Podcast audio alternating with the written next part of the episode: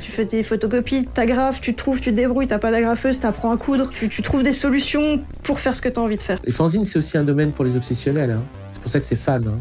Là, vraiment, les, les maniaques, euh, c'est formidable. Mes influences, c'est euh, c'est tout, tout, toute la sous-BD aussi au départ, euh, de- ces choses que je trouvais chez mes oncles, un peu de cul qu'on trouvait dans les toilettes à l'époque, quoi, enfin, qui étaient vraiment euh.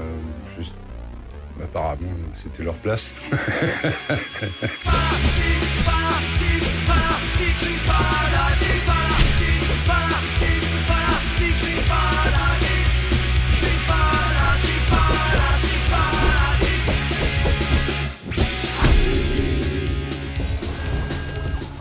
Bienvenue pour ce troisième épisode de Fanzina. Passion, histoire et actualité du monde des fanzines en France. Une émission présentée par Guillaume Goardes, produite par l'association Metro Beach, disponible sur notre site fanzina.fr, sur les radios partenaires et sur les principales plateformes de streaming et d'écoute de podcasts. crowdfunding. En fait, personne personne n'arrive à l'orthographier ou à le prononcer euh, correctement, donc je me suis dit autant y aller à fond. Et puis l'avantage aussi, c'est que ça m'identifie comme euh, français pour les étrangers. Ah, d'accord. Frog. Croa Funding, c'est le nom de la micro-librairie dans laquelle nous allons nous rendre aujourd'hui à Lille. Nous serons accueillis par Xavier Lancel, le gérant et par ailleurs rédacteur en chef du fanzine Scars. En fin d'émission, nous consulterons comme d'habitude l'agenda des rendez-vous des fans de fanzine. Petit changement de format au passage avec un seul sujet principal par épisode, ce qui nous permettra dorénavant d'avoir des épisodes euh, plus courts, autour de 30 minutes environ, je dis bien environ, hein, et, en conséquence plus d'épisodes, c'est-à-dire euh, moins d'attente entre, entre chaque épisode, hein, un rendez-vous tous euh, les 15 jours, plutôt qu'un rendez-vous mensuel. Voilà, pour ce changement que vous sembliez désirer, eh bien vous pouvez constater que vos désirs sont des ordres. Si vous avez d'autres remarques ou d'autres demandes, vous pouvez les faire depuis nos réseaux sociaux ou depuis le site fanzina.fr. Nous nous rendons à Lille pour une visite de la boutique Croa Funding, la toute première librairie entièrement consacrée à l'auto-édition et qui, de ce fait, ne propose que des ouvrages édités et distribués par leurs auteurs en circuit court, alors notamment en provenance euh, du Nord, euh, de Belgique et euh, de Londres. La librairie est très axée sur les arts visuels. On y trouve des bandes dessinées, des jeux, des livres illustrés et bien sûr des fanzines. Et c'est ce que va nous détailler Xavier Lancel. Il pleut, il mouille, c'est la fête à la grenouille. Il pleut, il fait beau temps, c'est la fête aux paysans. Il pleut, il fait beau temps, c'est la fête aux paysans. Nous sommes ici à Lille et il pleut.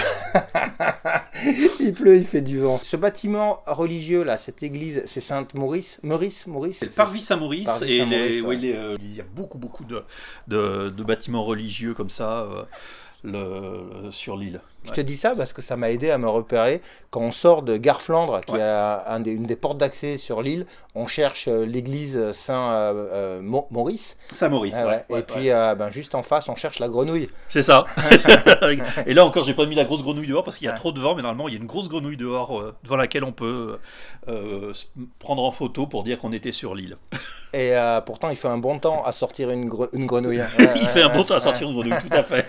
Alors là, tu as, la grenouille comme euh, enseigne, puisque ta boutique, euh, donc c'est une boutique, euh, combien de mètres carrés elle est re- Euh, 15-16 mètres carrés, Voilà, donc, Donc un des plus petits commerces sur l'île. un, un petit commerce, ouais. Et ta boutique, elle est, elle s'appelle, elle s'appelle Croa Funding, Oui. sans doute d'où la grenouille. Hein, tu Voilà. vas nous dire ça. Ici sont financés. Euh, Crowd, crowd crowdfunding. En en fait, anglais. personne personne n'arrive à l'orthographier ou à le prononcer euh, correctement, donc je me suis dit autant y aller à fond. Et puis l'avantage aussi, c'est que ça m'identifie comme euh, français pour les étrangers. Ah, d'accord. Frog. Ah oui, j'y avais même pas pensé. Oui, oui, oui, la grenouille. Frog, a frog. Grenouille. I know the spelling can be a little bit confusing, so let's walk you through. Gre, G R E, then you have to separate the N O U, and then I double L, sounds like the letter Y, and that'll make more sense. Grenouille. Grenouille is how you say frog in French. La librairie existe depuis, euh, depuis quand? Depuis novembre 2021. C'est un projet relativement récent, mais dont j'ai eu l'idée à l'été 2018, euh, au moment où j'ai appris que j'allais être licencié économique, et je me suis dit, bon, ben, je veux plus avoir de patron, euh, j'ai un petit fonds d'un procès prud'homal que j'ai gagné contre un dernier employeur, qu'est-ce que je fais? Tu avais une expérience professionnelle dans le- les métiers du livre? J'avais bossé en tant que bouquiniste, j'avais travaillé, et je travaille toujours pour Scarce euh, depuis maintenant presque 24 ans.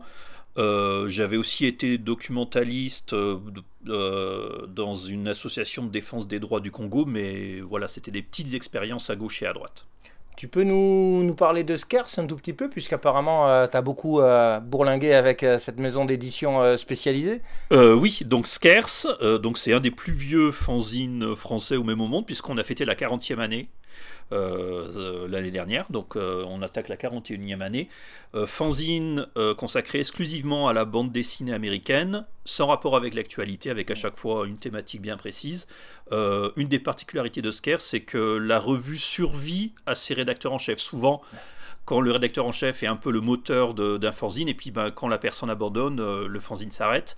Et ben Scarce a connu trois, quatre grands rédacteurs en chef successifs. Pour l'instant, je suis le, le dernier en date depuis 2009.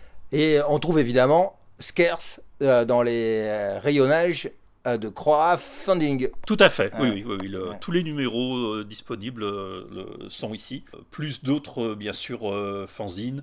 Euh, on a notamment Trash Times, on a le- on a le- l'intégrale de Looker aussi qui était sortie dans les années 80. Euh, on a plein de petites choses, euh, LGBT BD, euh, on a Egoscopic, le Gospel. Sur le rayon fanzine, j'ai encore beaucoup à, développer ce- sur ce rayon. C'est toujours un petit peu difficile sur le, le coin fanzine parce que souvent les gens qui font des fanzines, je le sais parce que moi-même j'en fais partie, euh, sont pas des gens qui aiment faire des factures, qui aiment trop rentrer dans le système et malheureusement il faut rentrer dans une sorte de système pour pouvoir pour que je puisse vendre les ouvrages ici dans la librairie. Ce qui veut dire que les gens qui font des fanzines peuvent te contacter en disant je fais un fanzine, euh, tout thème possible, et puis voir si tu si es intéressé pour les distribuer. On est OK. hein. Euh, oui, tout à fait. ouais. La seule chose que je prends pas, c'est les gravzines. Euh, mais effectivement, les, les fanzines d'études, etc., c'est tout à fait quelque chose qui m'intéresse. ouais. Ah bah attends, j'allais justement parler bande dessinée euh, et, et livres d'images. Pourquoi, alors que tu vends des bandes dessinées, tu vends des publications euh, richement illustrées, tu, tu ne vas pas pro- proposer à la vente des gravzines Alors parce que je pense que c'est une activité totalement différente euh, de je ne propose pas d'illustration non plus ni de recueil d'illustrations Euh, toutes les bandes dessinées que j'ai sont des bandes dessinées avec une histoire. Euh, et je pense que commercialement ce serait dangereux en fait de, m'aventurer sur ce terrain là donc c'est un choix que j'ai fait Euh, je, je l'assume entièrement, je ne peux pas tout faire non plus. Et je pense que c'est beaucoup plus difficile, je pense, de vendre des, euh, du gravzine ou des recueils d'illustrations que de la bande dessinée à histoire ou du fanzine d'études. Euh, Donc c'est un argument, on va dire, euh, économique. Oui, oui, tout à fait. Et, euh, et en bande dessinée, euh, parce qu'on va quand même parler des images, hein, donc, euh, des, donc en bande dessinée avec un contenu narratif, Oui. on va trouver aussi, par définition, de l'auto-édition alors ici. Oui, oui, oui, oui, euh, le principe que de l'auto-édition. Donc pas, Euh, pas du Dargo, pas du Casterman, etc. Aucun, Ouais. absolument aucun ouvrage qui est diffusé, Mm. euh, qui est un diffuseur. Donc il faut que l'auteur soit aussi diffuseur de, et producteur de, de son œuvre. Après, il y a une, une entité intermédiaire qui s'est montée en même temps que j'ai monté ma librairie qui s'appelle Exemplaire. Euh, une sorte d'éditeur qui utilise le crowdfunding mais qui refuse d'utiliser un diffuseur externe qui fait que de la vente ferme. Et en fait, moi, c'est mon modèle économique. Je fais que de l'achat ferme, aucun dépôt-vente pour que les artistes soient rémunérés au moment où ils viennent euh, me confier leurs livres. C'est un élément important, en effet, de ce qui définit le fanzinable, j'y reviens toujours, hein. c'est-à-dire euh, s'auto-éditer, mais aussi euh, s'auto-distribuer. C'est un point essentiel parce que le, le fait de s'auto-distribuer et de trouver des partenaires qui acceptent d'acheter en ferme, euh, ça permet de résoudre plein de problèmes, des problèmes euh, financiers pour les personnes qui produisent des fanzines. Euh, puisqu'elles n'ont plus à s'inquiéter de rappeler tout le temps la personne pour savoir combien ont été vendus, faire des factures, etc. Et ça euh, permet, dans le cadre plus général de la bande dessinée, euh, de complètement évacuer le problème écologique que pose en fait le, euh, le surtirage des, euh, des ouvrages de bande dessinée. C'est-à-dire que beaucoup sont édités et beaucoup finissent euh, Au pilon. pi- au pilon, ils sont détruits. Tout à fait, oui, une, une- une énorme partie, euh, doit- je pense qu'on doit être à 60-70% de, de- des ouvrages qui sont, euh, qui sont imprimés finissent finalement au pilon.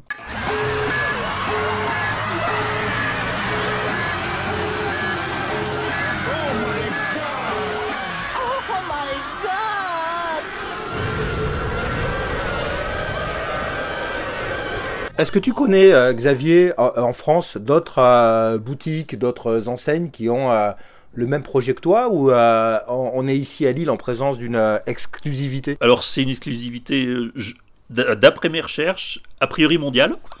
Il y a eu des tentatives en ligne, par exemple la, euh, la pétroleuse est pas très loin finalement de ce que je fais, mais ça ça a jamais ça s'est jamais incarné physiquement.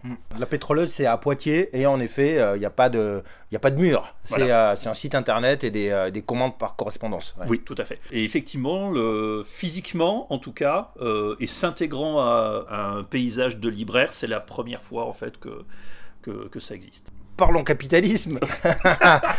Alors non, euh, tout simplement, euh, la question qu'on se pose légitimement, je pense, c'est celle de la, bah, du, du risque que tu prends et puis de- du caractère rentable de cette activité. quoi. Une librairie, comme on l'a bien compris, ultra spécialisée. Euh, oui, donc le, alors la chose qui a fait euh, bondir tout le monde, c'est quand j'ai euh, quand j'ai monté le projet, que j'étais suivi par la chambre de commerce, Mm. c'était alors déjà euh, se spécialiser là-dedans, vu que personne ne l'avait fait, et euh, faire de l'achat ferme. Moi, j'ai pas lâché, j'ai insisté pour que ça soit vraiment de l'achat ferme. Euh, c'est plus respectueux envers les artistes, Euh, et en fait, c'est pas le risque financier est pas énorme. Euh, déjà, c'est un projet si on parle chiffres, une, qui à 50K, euh, une librairie, c'est minimum 250 000. Euh, donc c'est un projet qui peut être monté par une personne seule. Euh, les banques n'ont pas du tout euh, été hésité pour me, proposer des prêts. Forcément, j'ai eu un apport, euh, j'ai mis un apport personnel beaucoup plus important que n'importe qui d'autre euh, qui, monte, un commerce. Et dès le, premier mois, il s'est avéré que c'était pas une idée stupide puisque la librairie ne perd pas d'argent. Elle n'en gagne pas encore assez pour que je puisse sortir un salaire, mais dès le premier jour, c'était gagné sur ce point-là. 50K, c'est 50 000 euros hein, qu'il faut Ouais. mettre sur la table. Pour ceux qui ne sont pas habitués à manier des, des- des grosses sommes. J'étais pas habitué non plus, puis Ouais. finalement, on monte le projet, tout le monde se met à parler en cas. Ouais, D'accord.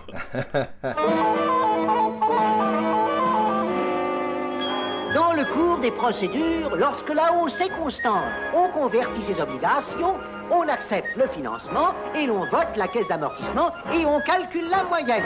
Et l'on note une augmentation quand le dividende est déclaré.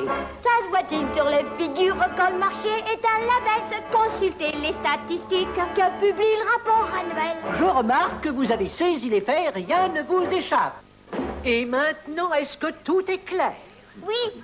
Non, mais, ça me semble une bonne affaire. Bien, bien. Signé ici. Maintenant, notre argent rapporte 10 millions de sous. Est-ce que Xavier, tu euh, dois être euh, présent dans les festivals? Est-ce que tu cours les salons, les conventions? Pour euh, te tenir au courant de ce qui existe en euh, auto-édition Et moi, je pense spécifiquement à la micro-édition. Euh, alors oui, je, donc je le fais pas, je tiens pas de stand, euh, mais effectivement, les- souvent les dimanches, je vais euh, dans des festivals pour justement repérer euh, des personnes. Globalement, les quatre biais par lesquels des ouvrages se retrouvent dans ma librairie, c'est soit si j'ai participé à la campagne de crowdfunding, trouver que le livre était bien, contacter l'artiste. Soit l'artiste vient me voir à la librairie, sachant qu'elle existe, soit des artistes me parlent d'autres artistes, ou alors je les rencontre en festival.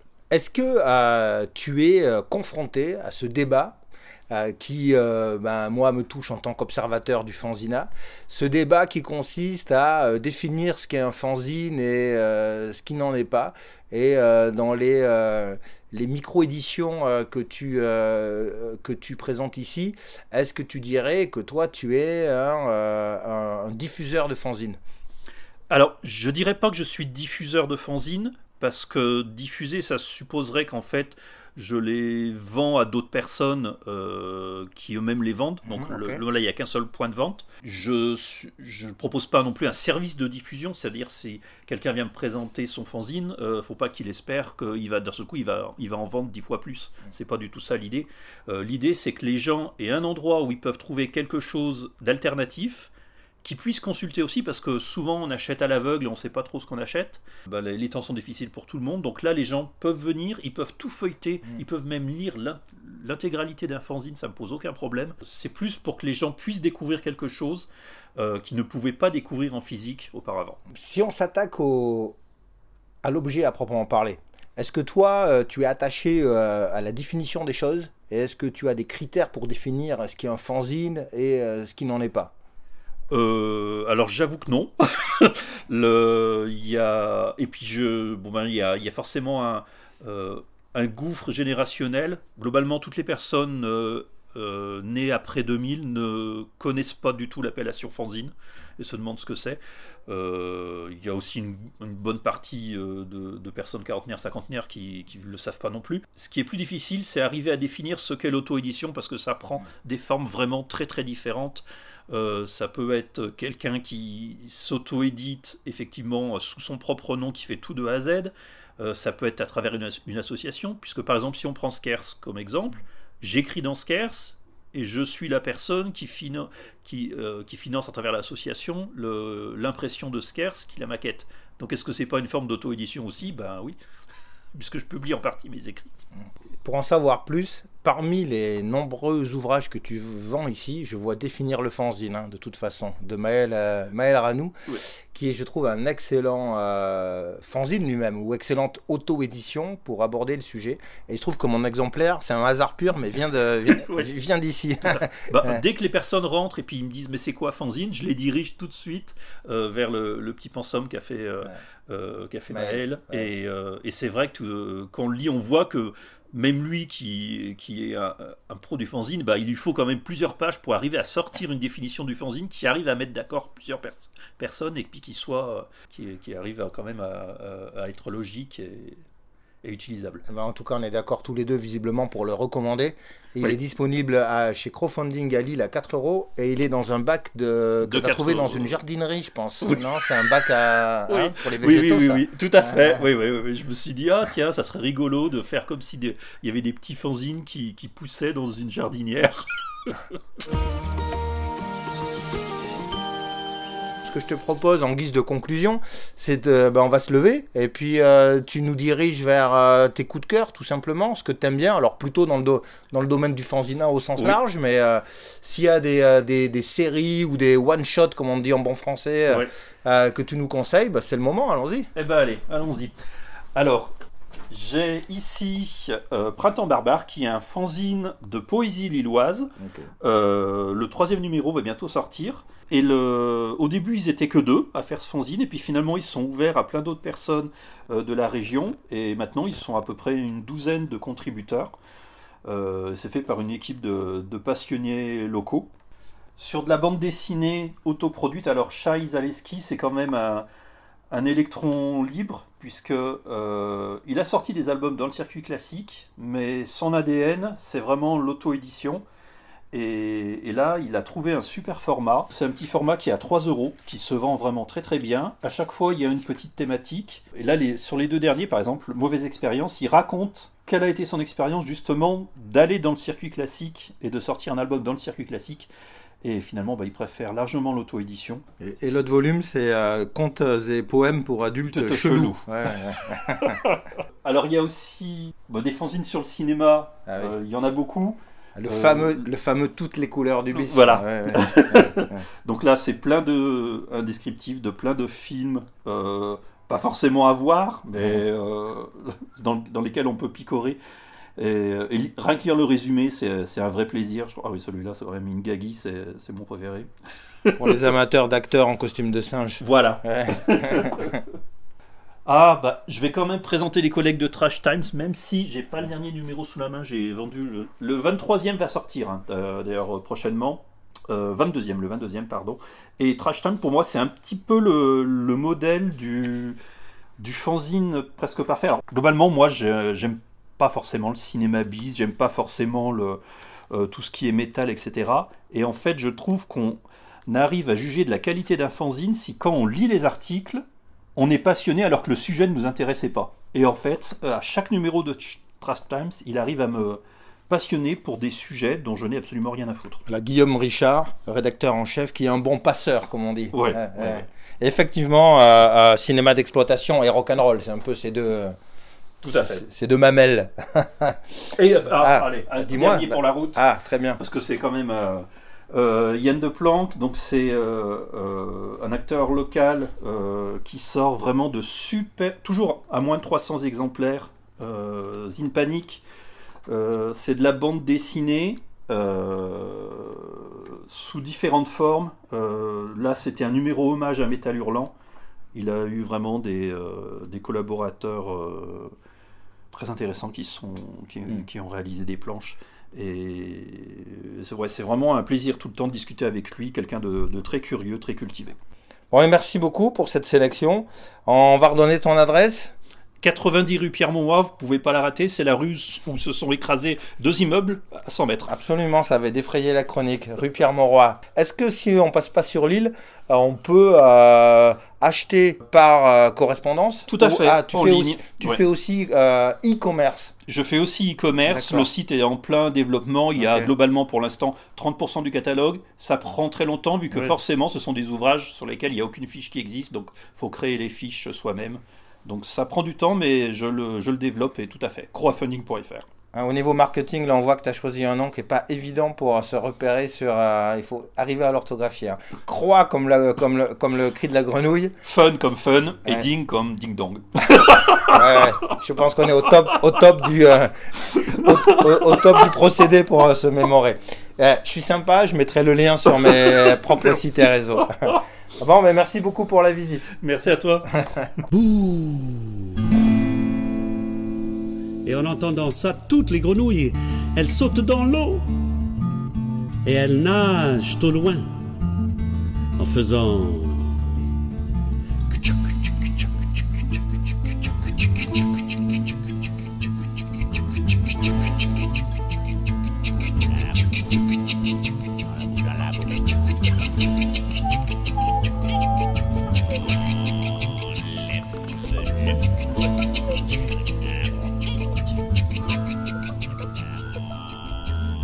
Après cette plus belle illustration musicale de tous les temps, Steve Waring, bien sûr, voici quelques destinations où il serait bon d'aller grenouiller ce mois de mai 2023. Samedi 6 et dimanche 7 mai à Amiens, euh, à la, à la micro-machine. Euh, c'est Amiens, c'est le salon de micro-édition de la briqueterie. Je cherchais le lieu, avec de nombreux invités dont euh, le dernier cri de Marseille, Pompileup de Nancy, Brulex de Lyon, la galerie Sterput de Bruxelles, la Bête de Paris, les éditions de la dernière chance de Lyon et euh, les éditions du Monstre, les locaux de l'étape, etc. 6 et 7 mai à Amiens.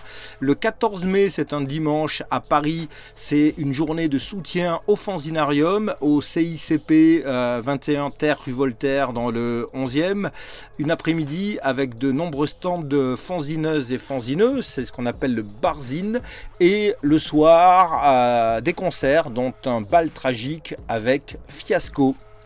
Samedi 27 mai, je continue à éplucher l'agenda. Ça, c'est à le Micro Saloon de Grenoble, salon de la micro-édition. Donc, étape majeure du calendrier euh, du mois de mai. Et euh, on regarde un chouïa comment commence le mois de juin. Un autre dimanche, dimanche 4 juin, à Floirac, c'est juste à côté de Bordeaux. Le Radzine, le Radzine euh, a lieu à l'Atelier 10, avec notamment parmi les invités le collectif Chronique, euh, Chester. Il y aura Moule Frites, les gars de Gazeta Ultra, le fanzine Bras, euh, Freak City, euh, Chasse Goupille, le fanzine de vélo, euh, Kavzik, euh, l'illustrateur Matt Conture, etc. Et il y aura une diffusion du film documentaire L'éthique du souterrain de Francis Vadillo, documentaire avec et sur euh, Matt Conture euh, de 2011, il date ce docu, et on écoute cet extrait du film euh, dans lequel Pacom Thielman parle du travail de Matt Conture. ce que fait Matt Conture dans Crocodile Comics, c'est qu'il introduit l'autobiographie. Et ça, c'est quelque chose qui ne se faisait, mais juste absolument pas dans sa génération. Et c'est le premier, dans Crocodile Comics, à se dessiner et à raconter euh, des journées de sa vie. Euh, dessinant sa chambre, sa manière de s'asseoir, de manger, euh, son quotidien d'homme des cavernes modernes. Ces éléments-là vont amener ensuite aux bandes dessinées autobiographiques de Jean-Christophe Menu, qu'on va retrouver dans le livret de famille, de Lewis Trondheim, dans Approximativement, voire à l'extraordinaire psychédélisme autobiographique, mais autobiographique mythifié de Kilofer dans les 676 apparitions de Kilofer. Tout ça aurait été impossible sans l'intervention de Matt Conture. Mais tout autant, à mon avis, la forme du dessinateur moderne aurait été impossible sans Matt Conture. C'est lui qui l'a, marqué par, euh, euh, Crocodile Comics et par l'exemple qu'il, euh, qu'il présentait à ce moment-là. Et enfin, un double rappel, il y a deux expositions euh, à voir. Expo hommage à Henriette Valium à la Friche de la Belle de Mai à Marseille jusqu'au 21 mai. On en avait parlé dans le premier épisode du podcast Fanzina en présence de Paquito Bolino qui nous avait fait visiter cette installation démentielle. Bon voilà donc euh, bienvenue euh, à l'expo du Valium pour toujours.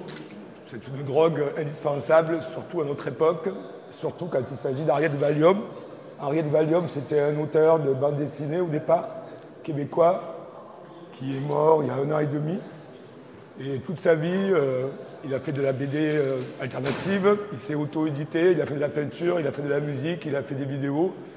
Et euh, donc l'exposition, ben, c'est une espèce de rétrospective sur toute sa vie et toute son œuvre.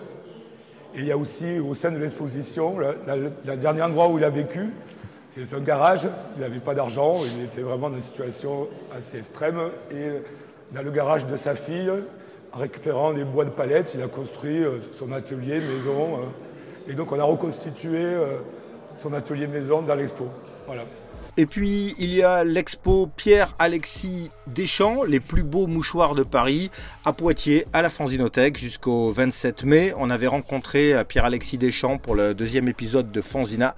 Bien sûr, toujours disponible en réécoute. Alors, ce sont effectivement des mouchoirs en tissu. Et du coup, euh, on imprime dessus en sérigraphie avec des encres textiles, euh, lavables aux plus hautes températures. Rendez-vous ici ou là sur la route du Fanzina et surtout envoyez à votre tour vos, vos infos pour être euh, mentionnés dans l'agenda. Pour en savoir plus, hein, vous pouvez vous rendre sur notre site fanzina.fr. Vous y trouverez tous les crédits, euh, les liens, les coordonnées, les dates des événements, etc. Si vous avez apprécié ce programme, n'hésitez pas à le partager hein, euh, pour la, diffusion de notre info, de, l'info de notre existence. Ben, C'est le, bouche à oreille, le, canal number one. Et si vous nous écoutez euh, en podcast sur votre appli de lecture, vous pouvez mettre des commentaires, hein, ils seront lus on en tiendra compte. Rendez-vous dans une quinzaine de jours maximum maintenant pour un nouvel épisode. On retrouvera Sol, euh, c'est son nom, hein, Sol rencontré dans les studios de Radio Campus à Tours. Il nous parlera de son goût pour euh, le disco, la funk et le métal extrême. Et on parlera bien sûr de son fanzine arachnophile Argiop. Argiop en fait c'est un... avec un I, c'est une araignée. Ah ok. Et donc moi j'ai mis Y pour, euh, pour changer. Puis, euh, voilà, puis par rapport à l'homme araignée, Spider-Man, etc. Donc Arshop, euh, Trash, Death, etc.